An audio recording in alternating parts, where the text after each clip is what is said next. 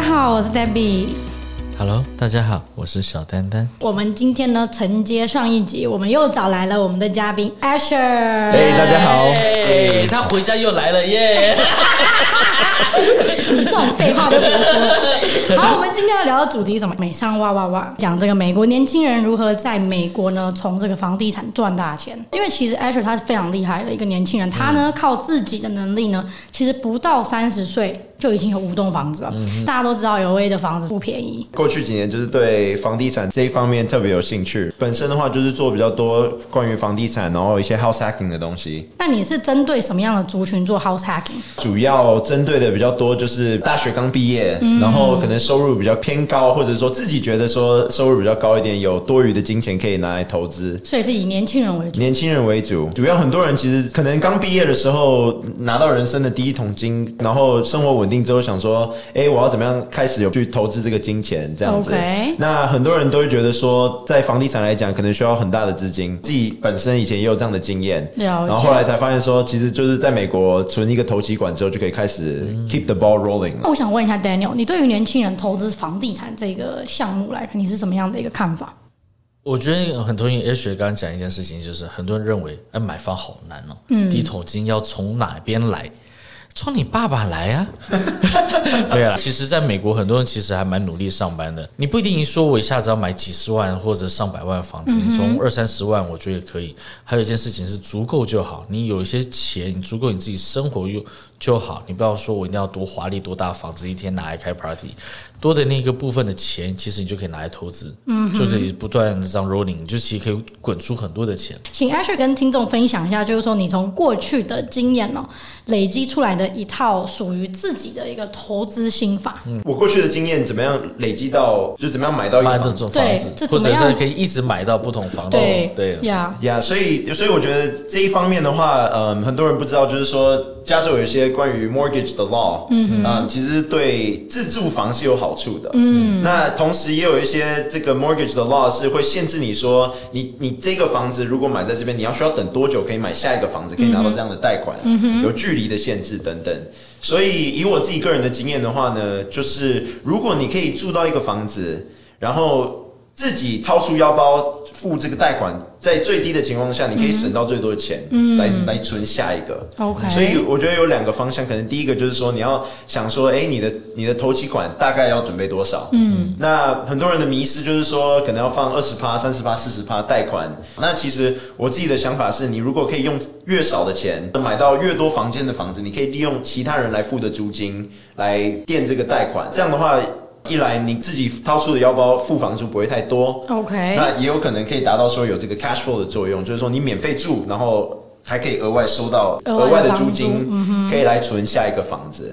哎，那选你投资的房子是你是整栋出租还是按房间出租？嗯，我个人的话就是按房间出租。那你怎么去做管理呢？就我一开始第一个房子的时候就只有两个房间而已，管理很简单，就是把主卧房出租出去，嗯，对不对？不过那个时候就觉得说，哇，我在主卧房出租出去，那个时候可能贷款大概一千八两千，主卧房出租出去，他可能付个一千二一千三，自己还要付个七八百，嗯，觉得说钱可能没有办法存的那么多，也没有办法免费住。嗯，那真的是经过疫情的洗礼之后，听了很多不一样的。Podcast 啊，人家哦，在这方面做的很成功的，把一套管理的系统做出来。嗯、所以你真的要把这个 system 做好。大部分的人可能会觉得说，哇，四五个人分一个厕所，嗯、太挤了。对。不过如果你真的把这个价钱抓好的话，真的有人租。嗯。而且如果你价钱抓的低，还会有人排队。嗯，Daniel 刚问这个问题很好，因为其实。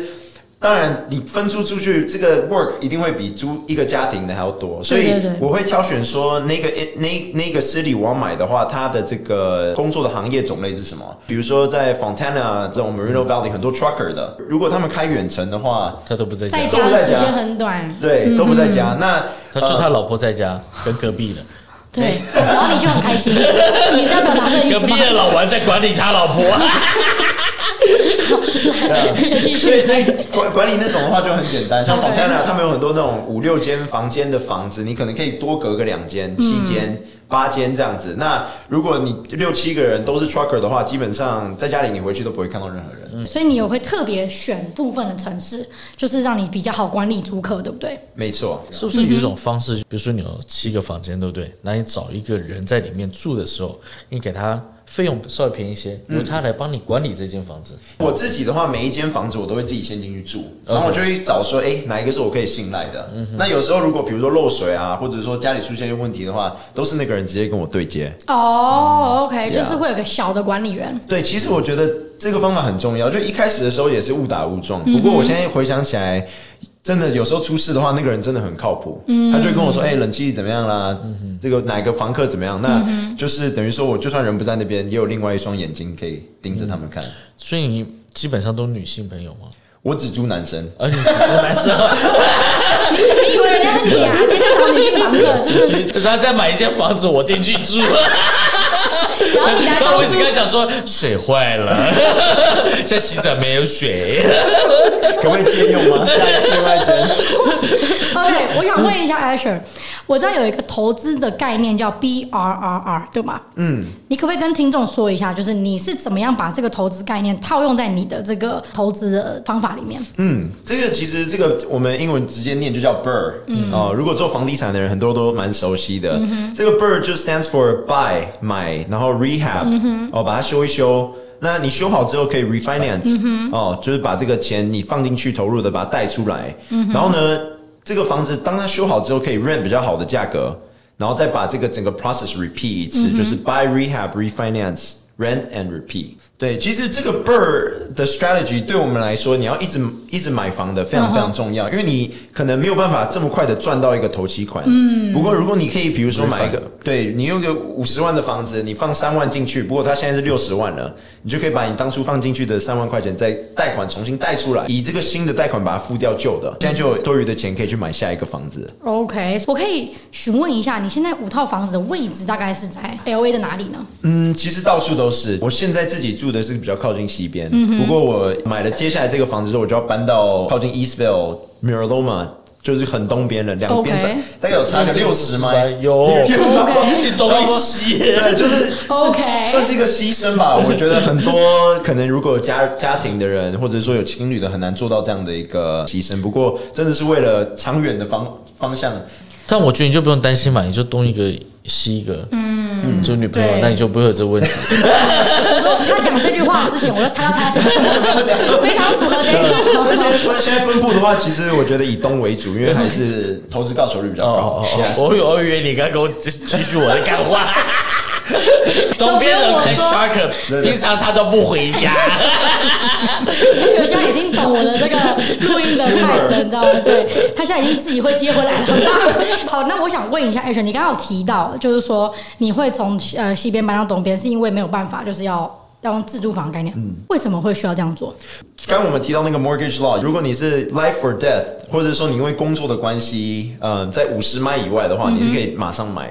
所以其实这个东边的房子，我是看到一个蛮好的 deal，嗯哼，它大概五十五万六十万左右，有五间房间。嗯哼，那我知道说那个 market 大概可以租大概八百块，嗯哼，所以我就要跟我的 loan officer 好好的哦 沟通一下，对对对，沟通一下说怎么样可以 make it work。OK，嗯，所以其实这些都是一些你经验累积下来的一些买房的技巧，就像你刚刚说的，五十迈以外，你可以马上再买下一栋。对，就是你需要有 proof，不过是可以的。OK，那你刚刚提到 mortgage 的问题，我很好奇，我相信听众也很好奇，自住房的 mortgage 这一部分应该是有一点限制的哦。嗯，其实我觉得第一点，真的你需要有一个很你你 trust 的 mortgage lender。自住房的部分，你 mortgage 其实在跟呃 lender 这边沟通好的情况下，嗯、你其实是有办法。在投资不同的房子，也要用不同的 mortgage 方式，对不对？对，所以简单来说，就是你如果是自住房的话，嗯、你需要在那边住两年，out of the first five。OK，所以这就是为什么刚刚你有提到说你要从西边搬到东边，你还会一直搬家吗？嗯、对，如果你有比如说一些 life or death marriage 这种人生大事的话，嗯、那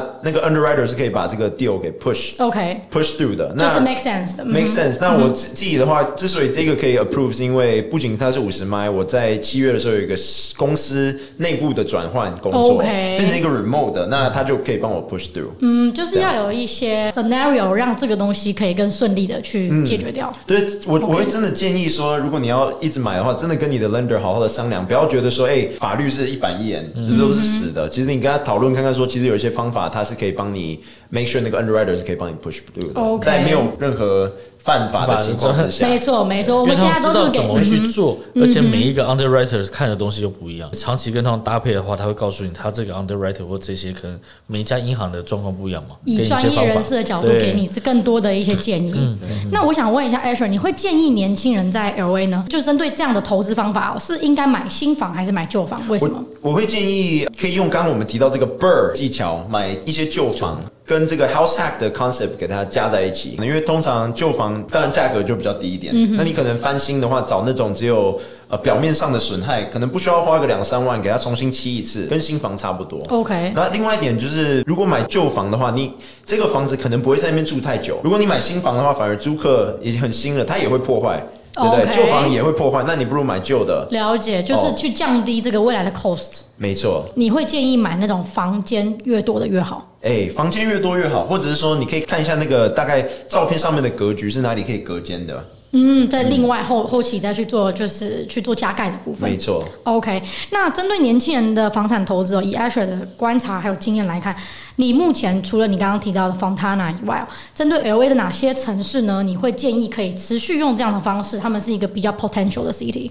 我觉得要看说第一个人他的收入，他的投资款到底有多少。因为传统来讲嘛，如果靠海的房子，通常就会不断的 appreciate。嗯。不过像 Mesa、Newport 是。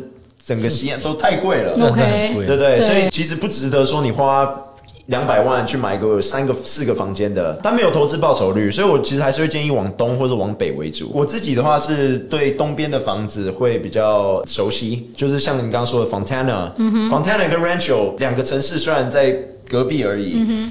其实价钱差挺多的，对，价钱可能差个十五到二十趴左右，不过租金其实差不多，嗯，对啊。因为其实距离不是很远，距离不是很远，所以以以这样的前前提来讲讲的话，我会建议就是，如果你可以往东，在没有接触到太呃治安不太好的城市啊，呃，或者是说比较少人住的城市等等。都可以买。OK，了解。我这边补充几件事情啊，因为 Asher 找这些房子呢，因为它是要分租房间，所以很多的话房子它可能找的是院子比较大，是。但像新房基本上没有这个是可能性，没有这个可能性。你以后改造可能性或各方面的。那还有一件事情就是说，因为他找这些区域的话，他因为他是分租，他就没有说很家庭。它有学区的问题，对，因为学区的要求的话，那它就会肯定像 Rancho 它有学区，对对对，所以它价格它就相对买的价格就会比较高，嗯、所以从一开始的 concept 不一样的时候，你买的区域可能就是不一样。没错，这个还是适合这种我们刚刚有提到，就是年轻人在投资，你比较没有这种其他的顾虑跟担忧的时候，是可以用这样的方投资方式去做操作的。嗯、那但是呢一般如果是有家庭的 household，他们可能都会比较偏向，例如说自然好啊，嗯、然后房间有没有那么多，可能可能是其次的考量，但是可能。学区上面也会是比较首要考量的东西，但是 Asher 现在跟我们分享的还是比较偏向，就是年轻人怎么样投资用房再去赚房子的一个投资概念。嗯、OK，Asher，可不可以请你跟听众分享一下你在 House Hacking 的经验当中，帮助客人投资最成功的案例之一呢？嗯，其实我觉得有有一点难以。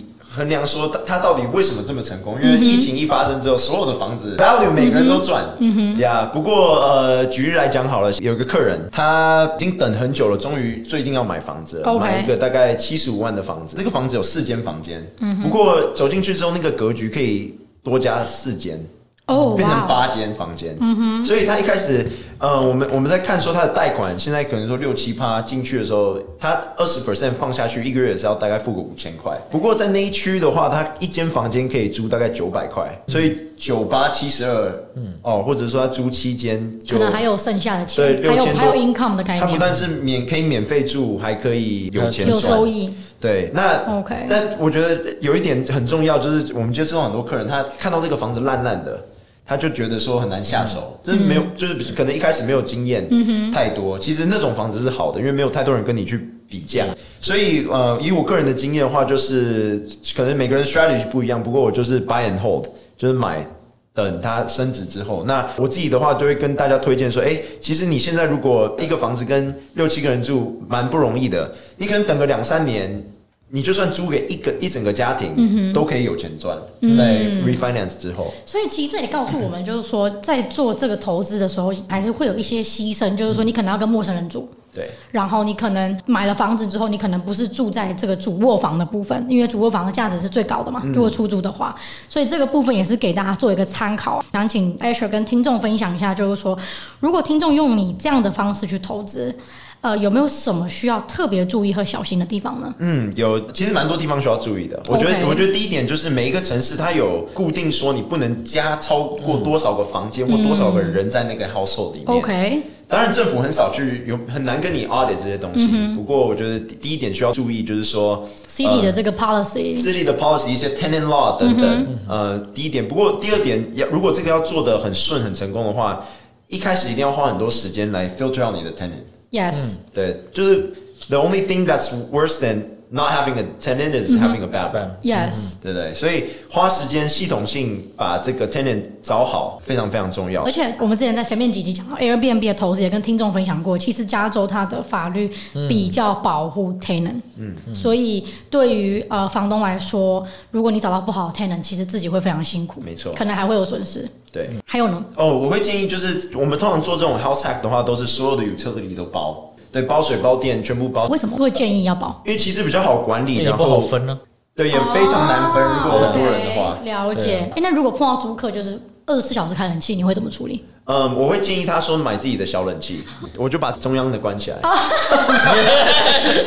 哎，不错，他不错，我以为他会发扇子。发扇子。对对对。OK，我这边帮他做补充好。OK，我觉得按照那个 H 三讲后，我刚听起来有几件事情。第一个，他很聪明的做了一件事情，他说他只招男生。嗯，你知道为什么吗？因为当你只要你自己住在里面的时候，你又分租给其他有可能男生女生。就搞不好你在里面变成女朋友，你就不能再有下一间了。真的，你仔细想想，因为你就跟他在一起，你怎么再搬到下一间？你这个想的挺深远的。对啊，这这这是一个解决问题的方式嘛？对，OK，有很多这种很细的东西，像是。我我们一开始的时候，我我一开始犯的最大的错就是没有在那个 leasing contract 里面跟他说我会涨房租这件事。嗯，然后是我一个客人做房地产做非常成功，他说：“Asher，你做房地产不是做慈善的，对，就还是要赚钱。那个勾一定要给他勾起来，说 exempt 就是一定要一定要持续的涨房租。所以那个 expectation set 好之后，因为有些人可能在那边住了很久，他就会觉得说，哦，他就不会涨，就不涨六百块涨，就住那边住了十年。因为那个至少你要抗通膨嘛，所以通常三个 percent，像是四个 percent，像是四点五个 percent 都有，这个是很多的东西。然后下一件事情是，我觉得 Asher 他找到自己一个呃投资的方式，因为很多人在做这种投资，他就一直要 repeat，你一直 repeat 以后，你才会找到一个最降低成本、利益最大化。那像他这样是一个方法，那我知道好像有一些人他可能就直接就租给一个整个家庭也是方法。我之前看到有一个人，他是专门买很烂很烂的房子过来，只稍微改一改，他专门租给谁？Homeless。政府付钱，政府付给他，对，政府付的钱真的不少，嗯。但是那间房子就 trash 了，对，他绝对以后不会有什么 value，但是他每个月拿的钱真的很多，因为一个人给八百到一千块钱，政府一定给你，但是我去过那个房子超臭，因为他有没有转卖给我？你当我神经病啊我？但是他也是这样买了很多，他这样也可以固定赚钱啊，这也是一个方式。是，所以其实，在房子这种方式有很多的方法，那你就自己找，对啊。OK，那在装潢部分有没有建议呢？装潢的话，呃，如果你租金要高的话，就是最 plain。嗯，最简单 white，然后不要有太多的 personal touch。就是我们有时候去看房子嘛，他们有那种、嗯、请那种 staging company，、嗯、他们 staging 做的好的就是最 neutral。不过就是有一些，比如说你要常常换 tenant 的话，地板啊，就是这种呃 luxury vinyl plank、嗯、LVP，嗯，还有那种平的，就是很耐操的。那另外一个是我每一个房子的锁都是电子的锁，嗯、就是我可以我可以换那个密码，嗯、就不需要一大堆钥匙。比较现在不太用地毯了，对不对？现在没有人这样，这样用地毯，因为用地毯超烦、超脏。然后每换一个租客就要搞一次，是搞搞搞。就是我说的是地啊，对，谢谢你，是我的错，用词应该更精确。OK，那你没有机会说话才对。OK，好，最后一个问题就是说，你刚刚说装潢的部分，因为现在政府都有规定嘛，新房都要有 solar。那对于这个部分呢，如果是做这样的投资，你建不建议装 solar？我觉得每如果你买的房子比较大一点的话，嗯、可以等个一两个月看一下这个电费的账单，哦，适不适合，有没有投资报酬率。嗯、那像 Fontana 那边风很大，太阳很大。我我就会建议，如果比如说你有超过五个租客的话，就建议装。嗯，我之前暑假有一个一个月，他的那个电费到大概九百五十块。哇哦，九百五十块。因为就是那个疫情的时候，很多 trucker 没有什么工作，对对对，在家里开冷气。嗯，呀，所以另外一点需要注意的就是你这个 expense，不要以为说哦，这个租金收到的就你的全部都可以实拿的意思，对，实拿还是要扣掉一些很多东西，成本有的非常非常高。嗯，OK，在加州还好，我知道有些做一样 house hacking 在 Vegas 啊，他们第一个看是看电费，肯定，因为那边都基本二十四小时要开。对，尤其是他们那个在市中心靠近 Strip 的那边老的房子，跟在外面，在外面边边的那个。他们他们用的那个电表不一样，嗯哼，对，他都要做别的生意。我听说那边 stripper 是最好的，对，安静又付钱，对，就是我 按时付钱。没错，OK，这个这个点我没有 get 到，OK，你有没有碰过最糟糕的租客经验呢？就是以你当房东的一个角度来看，嗯、之前的话有有一个就是呃，他会交友软体，常常带女生进来，嗯、那那就很危险，因为如果那种女生来的话，可能外面有人在等待，对，哦，就怕其他的房客也会被影响，对，所以他们我们我们就要有种这，我就会办这种 round table，我们就 hop on Zoom call，就六七个人把这个事情赶快 iron 掉，因为他酝酿越久的话，就越事情越多，事情越多，所以他说那以后就一起吧，但保证安全。没有说怎么 说然后开始说下次叫的时候顺便叫我，我们一起用手软体啊。问最后一个问题：的第一栋房子是怎么开始的？嗯，其实第一栋房子也是误打误撞。我在这个公司，我们公司卖 payroll 软件，然后一些 HR 的系统。嗯、那其实刚毕业的时候，只要做得好，你的收入会比一般的同才高一些些，嗯、那就有多余的钱可以出来。嗯、那我那个时候就是做了两年、两年半之后呢，准备要升升为一个 management 的 level。嗯哼。那我那个时候其实一开始进去做 sales 的时候，我都会想说，哇，每一个 team 他们的 team leader 都有办法在自己的一个家 host 这种 event。所以我就会想说，哇，是不是说，哎，我要升上去，我也该买了。对，那个时候呢，就有这个想法，说，哎，我要不要开始存一笔钱？不过其实还有另外一段故事。我们做 sales 的时候，有时候会有一些这种 incentive trip，跟那个时候的女朋友，然后我们就到这个凯曼群岛，算是一个小小的 vacation。那有一天的晚上呢，就我们就做了一个这个塔罗牌的东西，然后呢，这个塔罗牌的老师就叫我翻牌嘛。第一个翻一个大树，啊，今晚就是他。对，我们继续。第一张卡我们翻了一个大树，这样子，然后我们就很疑惑啊，这个大树是干嘛？他说，大树就是今晚你要干的。他说，你这个感情要是长久的话，一定要有个树，就是要一起在一个屋檐下面这样子。那个时候大概三四月吧。然后回来我就说哇，这个加州房子这么贵，一八一九年的时候已经觉得贵了那个时候，然后自己储蓄也没有说特别多，因为真正工作也就是工作两三年也没有太多。后来我们这个 team 上就有一个人说，哎，你可以用这个你的四零一 k 拿来做一个投机款。OK，那我就直接把四零一 k 拿出来，然后自己垫个一两万，后来就买了一个房子这样子。真的是误打误撞。对对对，但是女朋友也分手了。分手了，对，重点是可能过了几个月之后，这个就没有了。然后那个塔罗，然后塔罗牌说你应该要有。房子，有一根树，然后他刚讲，其实我也是做 real estate，这是我的名片，要买房的时候打给我，结果那老师都要同意招对所有人，然后再找年纪大一点的，你要灵骨塔，这是我 Rosie 的名片。那最后呢，我想请呃 Daniel 也来跟听众、啊、到我啦，对，最后跟听众分享一下你对于像这样子年轻人的一个投资方法的一个看法。还是那句话，你要一定要找到自己的那个方式，然后一直 repeat，那你一定会做得非常好。还有一件事情是，不要觉得好像做这件事情很难，一旦你跨出那一步，超开心的，真的你会很有成就感，而且你会知道我怎么去 manage 这些钱，然后如何再做更多的事情，没有那么难。先踏出去。好了，我们今天真的非常感谢 Asher 来参加我们这个录音哦，然后跟听众分享这么多他自己在投资这个心路历程上面的一些分享，还有他的投资心法。因为我是 Debbie，我是丹丹，我是 Asher。OK，谢谢大家，我们下期见，拜拜，拜拜。